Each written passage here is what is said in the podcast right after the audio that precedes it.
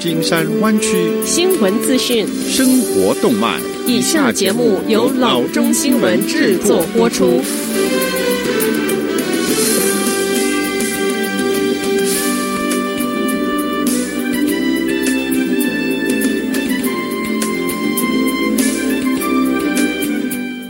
各位听众，大家好，欢迎来到老中广播电台的节目，我是君君。我们首先来关注今天的旧金山湾区地方消息。Eater 报道称，位于旧金山日本城的二十年老店 Takara 餐厅，以家庭餐厅风格的日本料理著名，但是因为与房东的租金问题难解，于一月三十一日永久关门停业。这一家位于 Peace Plaza 二十二号的餐厅是 Japan Center 购物中心众多承租户之一。他们一直在与房东 3D Investments 有租金上的争议。关门标志着 Takara 的终结，以及消费者连外卖享用的机会都没有了。九十一岁的餐厅老板 Lina Turner 对 Eater 说：“他们也就是房东，不愿意谈判任何事情。”去年九月下旬，Turner 和其他 Japan Center 的租户收到了 3D Investment 的来信，要求大家立即缴清所有的积欠租金和其他费用。尽管该购物中心在大流行的前三个月被迫关闭，导致商家们无法营业，许多人担心，除非这一些 Japan Center 业务得到缓解，否则这种情况可能意味着旧金山著名的日本城要完全毁灭了。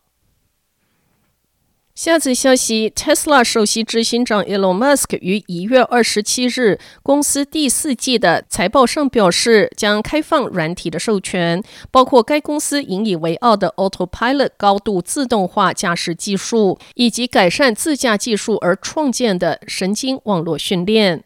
去年底，Tesla 已经向用户推出所谓的 Autopilot 全自动驾驶版本 （FSD） 的测试版。这一项标准的 Autopiloting 功能可以提供先进驾驶辅助 （ADAS） 的功能，包括更高级的巡航控制。这点在高速公路通勤上很实用。Musk 表示，他希望在做出任何授权使用之前，他们自己能够证明 FSD 的能力。Musk 强调，Tesla 的整体理念是绝对不盖一座用围墙包起来的花园，并指出该公司正计划允许其他的车厂也能够使用他们的 Supercharger 网络以及独立创建的软件。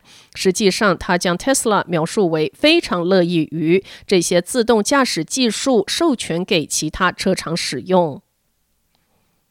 下则消息，三后岁警方说，上周六上午，在一所幼稚园，一名四十岁的流浪汉因为虐待动物和故意破坏公物罪被捕。上午的十一点三十分左右，警方出警处理一名男子在 Master Avenue 五百号街区 Play and Learn 幼稚园破坏财物报案。这名嫌犯叫做 George Robles，他在试图逃跑之时，受过警察局 Crisis Prevention Team 训练的警员找到并拘押了他。警方说，Robles 对学校建筑和儿童玩乐设施造成的损失估计为一千八百元。警方说，进一步调查显示，一只六十五磅重、名叫 Michelangelo 的宠物乌龟被一块木头刺穿龟壳，遭受虐待伤害。Robles 被安排接受七十二小时紧急心理健康评估，他因犯有严重破坏公物罪和虐待动物罪被收押。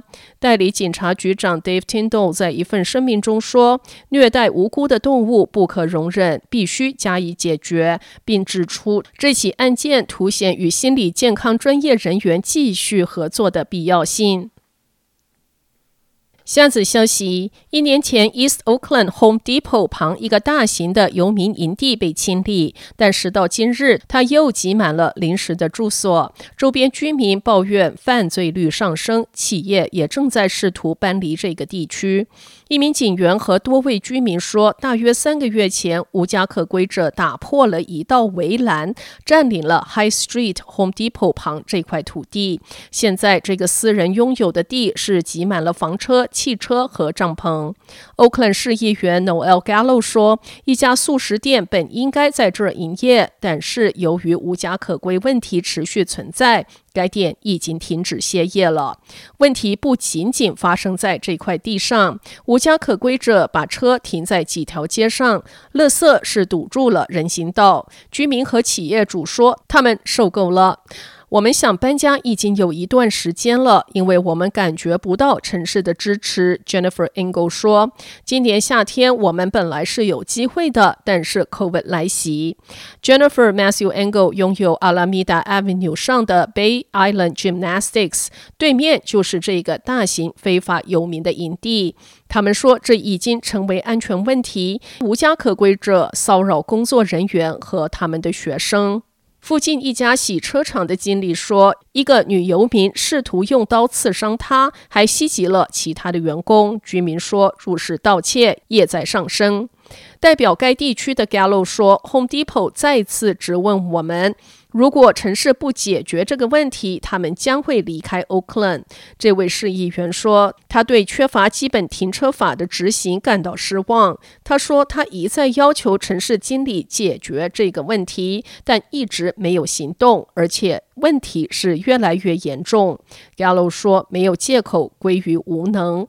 二零一九年的十二月，公共工程局清理了现场，将无家可归者转到城市另一个运营的房车停车场。居民们说，现在的问题比以前还要更加严重了。Matthew Engel 说：“我们需要城市加快步伐，也就是必须要解决这一场危机。”好的，以上就是生活资讯。我们接下来关注一下天气概况。今天晚上湾区各地最低的气温是四十一度到四十五度之间，明天最高的气温是五十二度到五十四度之间。星期二、星期三都有下雨的预报，听众朋友们一定要带好雨具。好的，以上就是生活资讯以及天气概况。新闻来源来自 triple w dot news for chinese dot com 老中新闻网。好的，我们休息一下，马上上回到节目来。